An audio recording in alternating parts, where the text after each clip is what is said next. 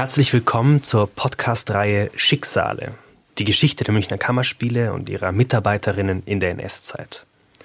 Mein Name ist Martin Balde-Stauber. Ich bin Dramaturg an den Münchner Kammerspielen und leite den künstlerischen Forschungsbereich Erinnerung als Arbeit an der Gegenwart.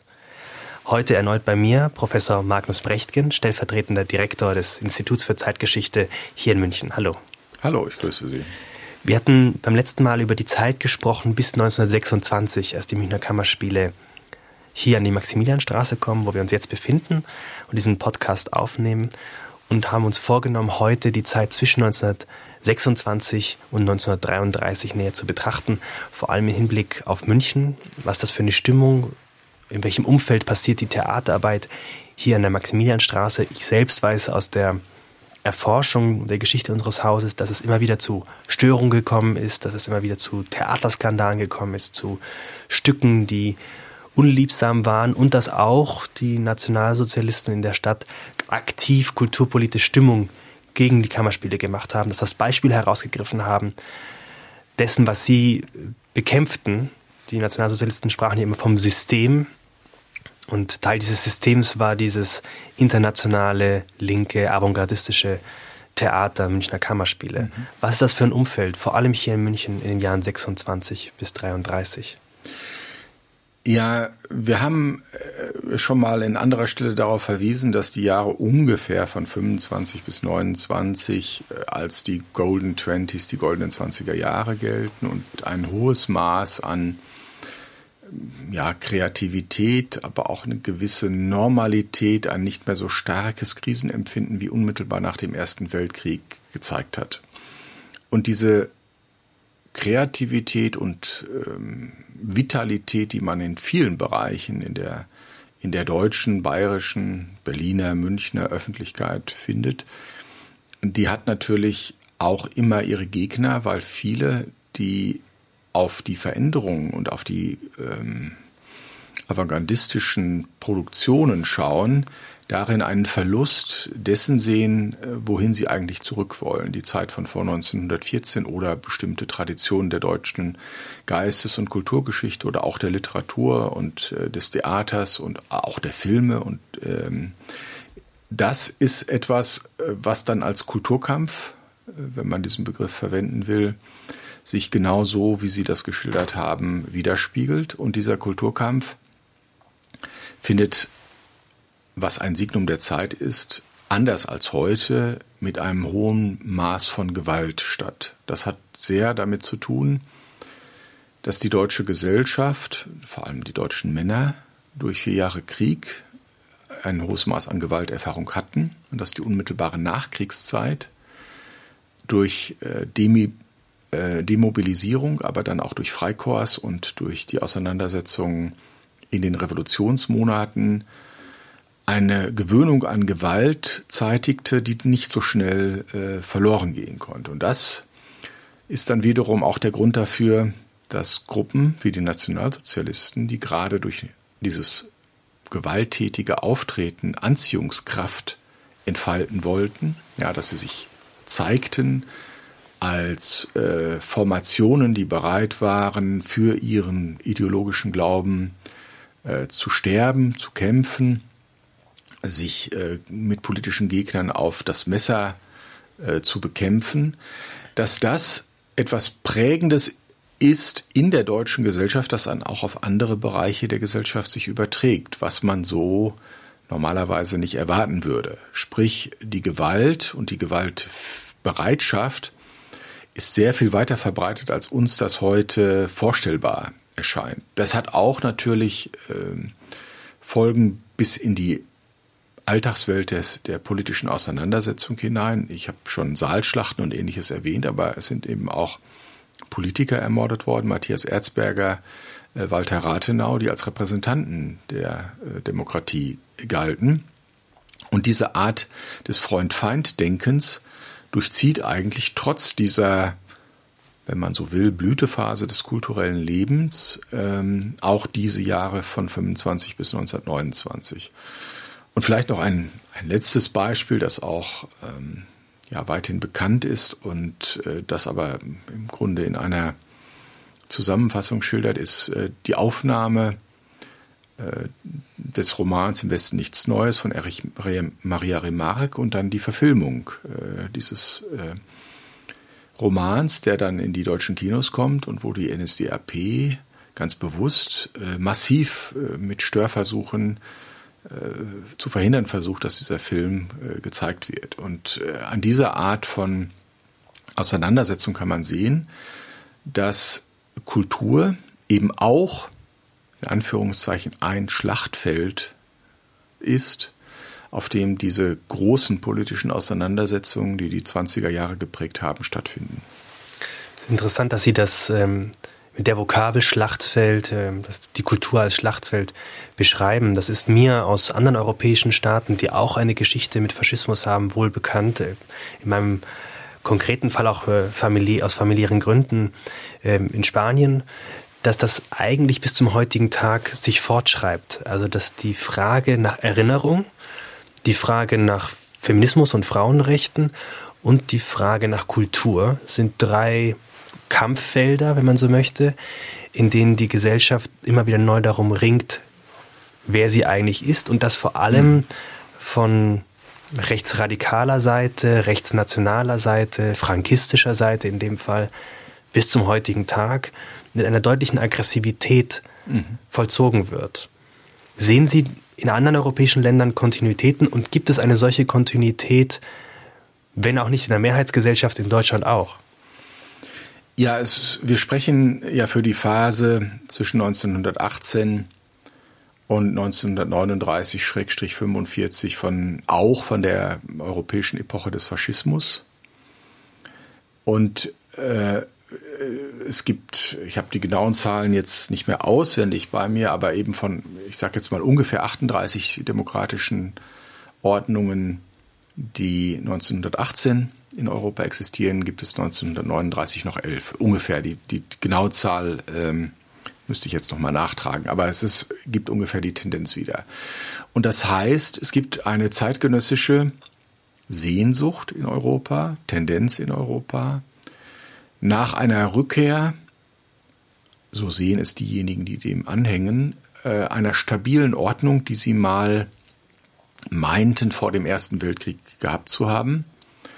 Äh, das ist in Italien mit dem Faschismus so, das ist aber auch in äh, anderen europäischen Staaten so. Und das hat natürlich sehr viel damit zu tun, dass in Gesamteuropa erstmals so massiv der Bolschewismus als, eines, als ein Alternativmodell, das scheinbar zu funktionieren scheint in der Sowjetunion, vor Augen geführt wird und dass all denjenigen, die ein zeitgenössisches Krisenempfinden haben, offensichtlich zwei Lösungsmöglichkeiten vor allem vor Augen stehen. Also sagen wir jetzt mal, wir sind im, in irgendeinem europäischen Land im Jahr 1925 und es gibt eine Wirtschaftskrise und eine politische Krise und eine mentale Krise und äh, wir suchen nach Lösungen. Dann bieten sich für den Menschen, den wir uns im Jahr 1925 vorstellen, drei Optionen. Einmal die demokratische Ordnung, die vielleicht eine Tradition in dem Land hat, vielleicht aber auch nicht. Zum Zweiten eine autoritäre, nationalistische, vielleicht auch völkische, rechte, faschistische Ordnung. Und da ist das Modell beispielsweise der italienische Faschismus. Oder die dritte Option, der sowjetische Bolschewismus, der seit sechs, sieben Jahren sich als erfolgreich präsentiert, obwohl, wenn man da nah hinschaut, das mit enormen Kosten äh, verbunden ist. Aber das sind sozusagen die drei Optionen, des Jahres 1925 und das sind auch die Jahre, äh, die Optionen des Jahres 1930 und die äh, Optionen äh, 1933. Und die Mehrheitsgesellschaften in vielen europäischen Staaten haben wenig demokratische Erfahrungen. Das heißt, sie tendieren eher zu diesen beiden alternativen äh, Hoffnungen, in Anführungszeichen, dem autoritären nationalistischen Modell zum Faschismus oder dem Revolutionsversprechen einer künftigen ideologischen Erlösung. Und wenn man das wiederum betrachtet, dann zeigt sich, dass gerade in den europäischen Staaten die Traditionen des Rechten, des Konservativen, des Nationalen, des Nationalistischen, des Monarchistischen sehr viel stärker ist als äh, des Linken. Und all diese drei Bewegungen, die ich jetzt geschildert habe und die drei Optionen, die finden Sie genauso dann auch in Deutschland. Ein Münchner Bürger, der 1926 in die Welt schaut und äh, Probleme äh, mit seinem äh, Geschäft hat oder äh, sich in der Weimarer Demokratie nicht repräsentiert fühlt und äh, eher an den die Zeit des äh, monarchischen der monarchischen Stabilität zurückdenkt etc. Der hat genau diese drei Optionen vor Augen und hat auch die Wahl. Er kann wählen, äh, ob er eine demokratische Partei wählt, ob er eine faschistische oder nationalsozialistische oder eine völkische oder eine rechtsextreme Partei wählt oder eine kommunistische Partei. Und entsprechend diesem Horizont entwickelt sich natürlich auch die politische Auseinandersetzung in dieser Zeit. Und ähm, wer da die größten Heilsversprechen durchsetzen zu können scheint, der gewinnt die politische Debatte. Und das ist eben seit Ende der 1920er Jahre unter dem Eindruck der Wirtschaftskrise, unter dem Eindruck, dass in Anführungszeichen neue radikale Lösungen her müssen, der Nationalsozialismus. Die wirtschaftsgeschichtliche Perspektive erscheint da vielleicht auch ganz interessant. Wir hatten in einem früheren Gespräch darüber gesprochen, wie groß der Wohlstand vor dem Ersten Weltkrieg war, was das für eine ökonomische Boomzeit war, die sich ja wirklich auch in breite Bevölkerungsschichten übertragen hat, nicht nur zu Reichtum an der Spitze geführt hat, dort vor allem, aber nicht nur. Und die rechten oder völkischen Parteien schließen an diese Tradition zumindest narrativ an mit der Forderung nach einem starken Staat. Und vielleicht wieder in Rückgriff auf das Beispiel Spaniens. Das Tragische ist ja, wenn wir diese drei ähm, Kräftemodelle betrachten in einer Zeit, die als krisenhaft wahrgenommen wird, tun sich die transformatorischen, allmählichen, demokratischen Kräfte, seien es sozialdemokratische, liberale oder christdemokratische Kräfte, besonders schwer. Und in dem Moment, im Falle Spaniens, in dem der Bürgerkrieg aufbricht, sind es auch genau die Kräfte, die keine internationale Unterstützung erfahren, sondern es sind die zwei Extreme, die sich der Gefolgschaften anderer Staaten sicher sein können. Der wirtschaftliche Aspekt, die wirtschaftliche Dimension ist ein sehr zentraler und ganz, ganz wichtiger Punkt, der leider viel zu sehr oft in den Hintergrund rückt und dessen langfristige Wirkungen wir vielleicht kurz erinnern sollten. Ähm, und da sind wir nämlich bei der Frage, wie der Erste Weltkrieg finanziert wurde und welche Auswirkungen das auf die Demokratie hatte. Und wie das in verschiedenen Ländern unterschiedlich war. Der Erste Weltkrieg wurde beispielsweise in Großbritannien vor allem dadurch finanziert, dass man schon während des Krieges Steuern erhob. Schon vor dem Krieg hat man die Rüstung durch verstärkte Steuererhebungen zu finanzieren gesucht. Im Deutschen Reich wurde der Krieg vor allem durch Anleihen finanziert. Anleihen in der Hoffnung, dass man nach dem Krieg die Kosten des Krieges dem Verlierer auferlegen konnte, so wie man das 1870, 71 beim Krieg gegen Frankreich mit Frankreich getan hatte. Und dann hat im Grunde der Verlierer den Krieg bezahlt. Das führte dazu, dass hohe Teile der deutschen Kriegsfinanzierung über bürgerliche Gruppen und deren Vermögen stattfanden und diese Gruppen dann in der Inflationszeit bis 1923 weitgehend ihr Vermögen verloren. Das heißt, diese Personen verloren ihr Vermögen aufgrund von Entscheidungen, die vor 1914 von kaiserlichen Regierungen stattfanden und während des Krieges von autoritären Führungen wie der dritten obersten Heeresleitung und der kaiserlichen Führung. Nicht aufgrund von demokratischen Entscheidungen und aufgrund der Weimarer Demokratie. Sie erlebten diese Quasi-Enteignung aber in der Demokratie und identifizierten die Demokratie, die Republik als verantwortlich für ihre jetzige Situation, nicht verstehend die längerfristigen Ursachen des Ganzen. Und diese Art von nicht verstehen wollen und nicht verstehen können und auch politischer Propaganda, Stichwort Dolchstoßlegende, äh, hat dazu geführt, dass in weiten Teilen der deutschen Öffentlichkeit kein klares Verständnis, erstens über die Kriegsursachen und zweitens über die Gründe der Folgen des Krieges für die deutsche Bevölkerung stattfand. Man hat das rein fokussiert auf A, Versailler Vertrag, der zweifellos sehr einschneidend war, und B, die Reparationsforderungen, die aber äh, nicht die eigentliche Ursache für die Misere des deutschen äh, Finanzstandes waren, sondern die Kriegsfinanzierung. Und schrecklicherweise wiederholt sich das in gewisser Form, weil nach der Weltwirtschaftskrise 1929 die Weimarer Republik und die verantwortlichen Politikerinnen Entscheidungen treffen, die tatsächlich mittelfristig der Wirtschaft helfen und internationale Verhandlungen führen, um äh, die Konsequenzen des Versailler Vertrags aufzulösen zugunsten einer weltwirtschaftlichen Ver Verflechtung und eines globalen Wirtschaftswachstums eigentlich. Der Profiteur aber letztlich davon Hitler und die NSDAP ist, die auf diesen Entscheidungen einen Wirtschaftsboom aufbauen können, der natürlich auch andere äh, Gründe hat, nämlich eine Finanzierung der Wirtschaft auf Pump oder auch die beginnende Enteignung von Vermögen hiesiger Mitbürgerinnen. Ja, das ist äh, sehr richtig. Die Brüning-Regierung hat schon in hohem Maße dazu beigetragen, die Reparationsfolgen des ähm, Ersten Weltkrieges im Grunde zu beseitigen und auch das, die Talsohle des Wirtschaftsrückgangs ist schon durchschritten, als die Nationalsozialisten 1933 an die Macht kommen. Äh, das ist im Grunde schon, wenn man so will, eine konjunkturelle Normalentwicklung, nenne ich das jetzt mal so in Anführungszeichen.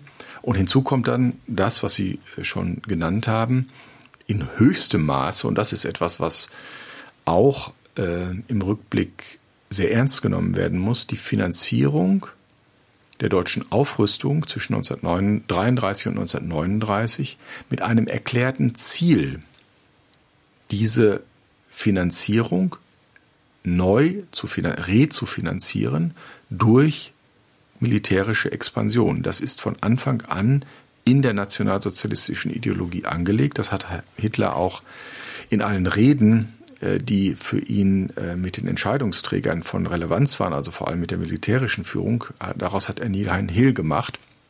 Und man kann, wenn man sich seine politischen Aktionen ansieht, sein Verhalten gegenüber Polen, gegenüber Großbritannien, die Olympischen Spiele, dann ähm, das, der Vierjahresplan etc. Man kann man genau ablesen, dass das einer klaren Strategie folgt, die immer auf die Möglichkeiten der jeweiligen Gegenwart abgeklopft wird und dann vorangetrieben wird.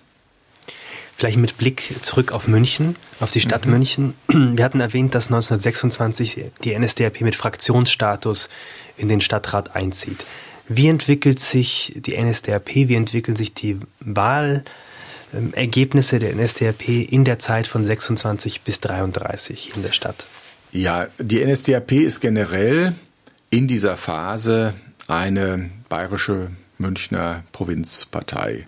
Es gibt Ansprüche ähm, in anderen Teilen Deutschlands. Es gibt äh, Josef Goebbels und die Strasser-Brüder ähm, äh, und also Goebbels dann als Berliner Gauleiter etc. Aber die, die, das Machtzentrum, äh, auch das Parteiorgan, äh, also die Parteizentrale ist natürlich hier in München. Und nach dem gescheiterten Putsch, das sollte man erwähnen, äh, wird die Strategie verfolgt der, ähm, der legalen Machteroberung, also dass man nicht mehr durch einen politischen Umsturz an die Macht kommen will, sondern parlamentarische Mehrheiten erobern möchte. Das ist zwischen 26 und äh, 30 eigentlich äh, nicht besonders erfolgreich. Die Partei ähm, ist bei den äh, Reichstagswahlen bei zwei Prozent oder ein bisschen mehr und spielt eigentlich keine, also sucht Anschlüsse an andere Parteien, äh, Initiativen gegen den Young-Plan 1929, Harzburger Front und solche, also das sind so Stichworte, wo man versucht, durch Verbindungen äh, mit anderen äh, Gruppen wie dem Stahlhelm, der DNVP etc. ein größeres politisches Gewicht zu gewinnen und da auch eine größere Rolle zu spielen. Aber das schlägt sich noch nicht in parlamentarischen äh, größeren Repräsentationen nieder. Das geschieht erst oder geschieht dann im September 1930, als die NSDAP auf über 18 Prozent äh, bei den Reichstagswahlen kommt, überraschend äh, für viele und damit ein nationaler Faktor ist und ähm, eigentlich auch ein Repräsentant der ja, des, des Krisenempfindens der gesamten Weimarer Republik. Inmitten so der Weltwirtschaftskrise. Mhm, genau. Ja. Und das ist im Grunde der Turning Point, wenn man so will, wo dann auch die, die NSDAP an Attraktion für viele gewinnt, die äh, wir haben in früheren äh, Gesprächen über die Funktionseliten gesprochen, die dann sehen, okay, äh, das scheint eine Partei zu sein, die eine Chance hat, sich zumindest an der Macht zu beteiligen. Das ist eine Art von neuer Volkspartei, das damals also das ist jetzt eine, eine rückblickende Analyse, dass man sagt, ja, die NSDAP hat viele Wählerinnen und Wähler angesprochen, quer durch alle äh, Milieus und Schichten, was andere Parteien nicht in der gleichen Weise gelungen ist. Vielleicht mit Ausnahme äh, des Zentrums durch diese katholische Linie, die, hm. die sozusagen auch dann in Anführungszeichen schichtenübergreifend funktioniert hat. Aber die NSDAP ist so die erste äh, richtige Volkspartei, die für alle ähm, Wählergruppen catert. Man sieht das äh, an der Geschichte der Münchner Kammerspiele, wenn man sich die Gleichschaltung anschaut, die Personen, die dann ab 33 hier relevant werden, beispielsweise die Juristen, die hier arbeiten, dann in der Phase des Nationalsozialismus, treten in die NSDAP mhm. 1931 ein. Mhm. Das heißt, als Funktionseliten gibt es dann dieses Moment ähm, auch der Karriere, ja. Äh, das zu erkennen und sich daran zu beteiligen.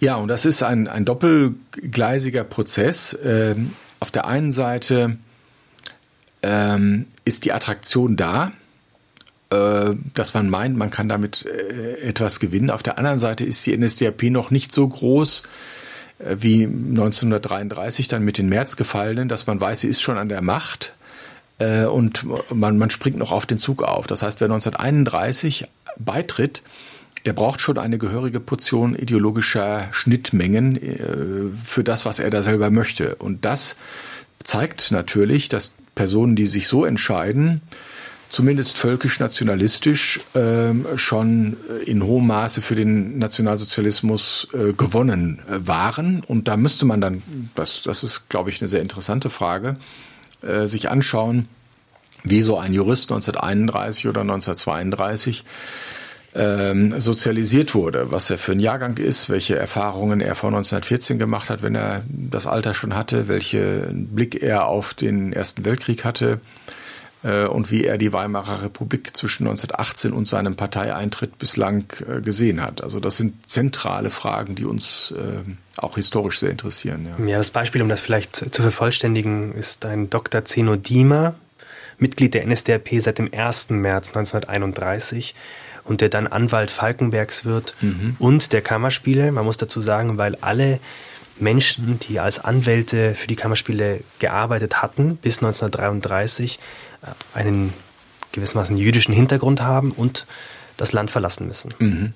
Also wenn jemand am 1. März 1931 NSDAP-Mitglied wird, muss er in hohem Maße überzeugt sein, äh, dass das seine ideologische Heimat ist. Denn äh, zu diesem Zeitpunkt war nicht absehbar, dass die NSDAP ähm, bis zu äh, ja, 37, 38 Prozent der landesweiten Stimmen bekommen würde oder sogar an die Macht kommen würde.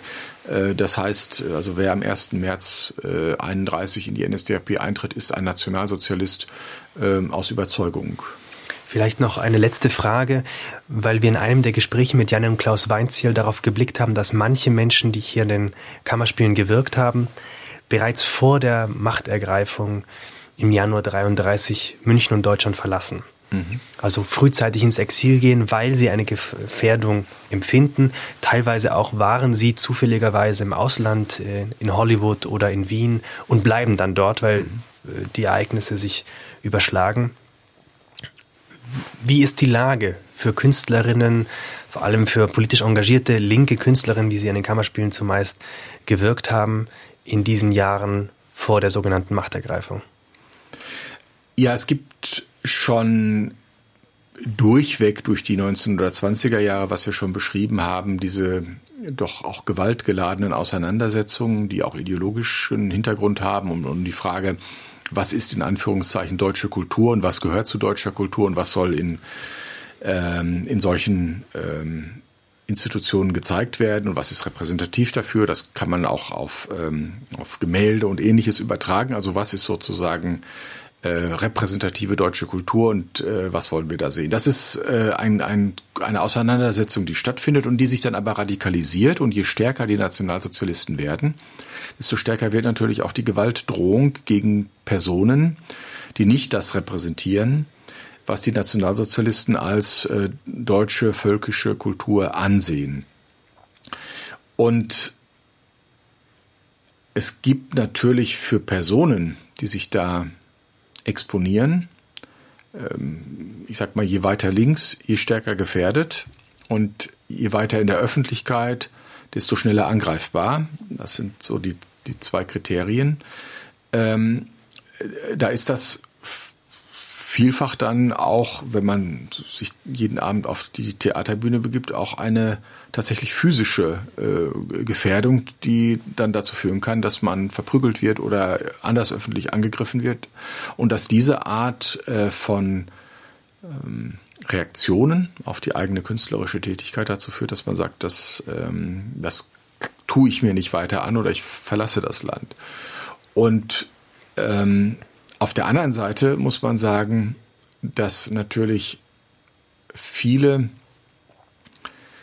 die lange im Deutschen Reich, in Bayern, in München tätig waren, hier verwurzelt waren, das auch als ihre Heimat und als ihren äh, Lebensmittelpunkt ansahen, nicht so einfach äh, diese Dinge aufgaben und vielfach die Hoffnung behielten, dann doch noch irgendwie sich arrangieren zu können. Und das ist ein Phänomen oder eine, eine Entwicklung, die generell für die meisten Opfergruppen gilt, insbesondere aber für die deutschen Juden, ähm, die ja Deutsche waren, nur in Anführungszeichen nur jüdischen Glaubens, also der jüdischen Religion äh, zugehörig, aber sonst sich eigentlich in keiner Weise im Alltag von irgendeinem welchen anderen Deutschen, ob sie jetzt christlicher Religion sind oder gar keiner Religion oder was auch immer, unterschieden. Und ähm, viele dieser Menschen, die dann in den Fokus des Andersseins nicht zur Volksgemeinschaft gehören, nicht im Sinne der Ideologie Teil der nationalsozialistischen Gemeinschaft sein dürfend gerieten. Die hatten immer noch die Hoffnung, dass man einen Punkt erreichen würde, an dem man dann in einer Art Kompromiss in Deutschland überleben kann.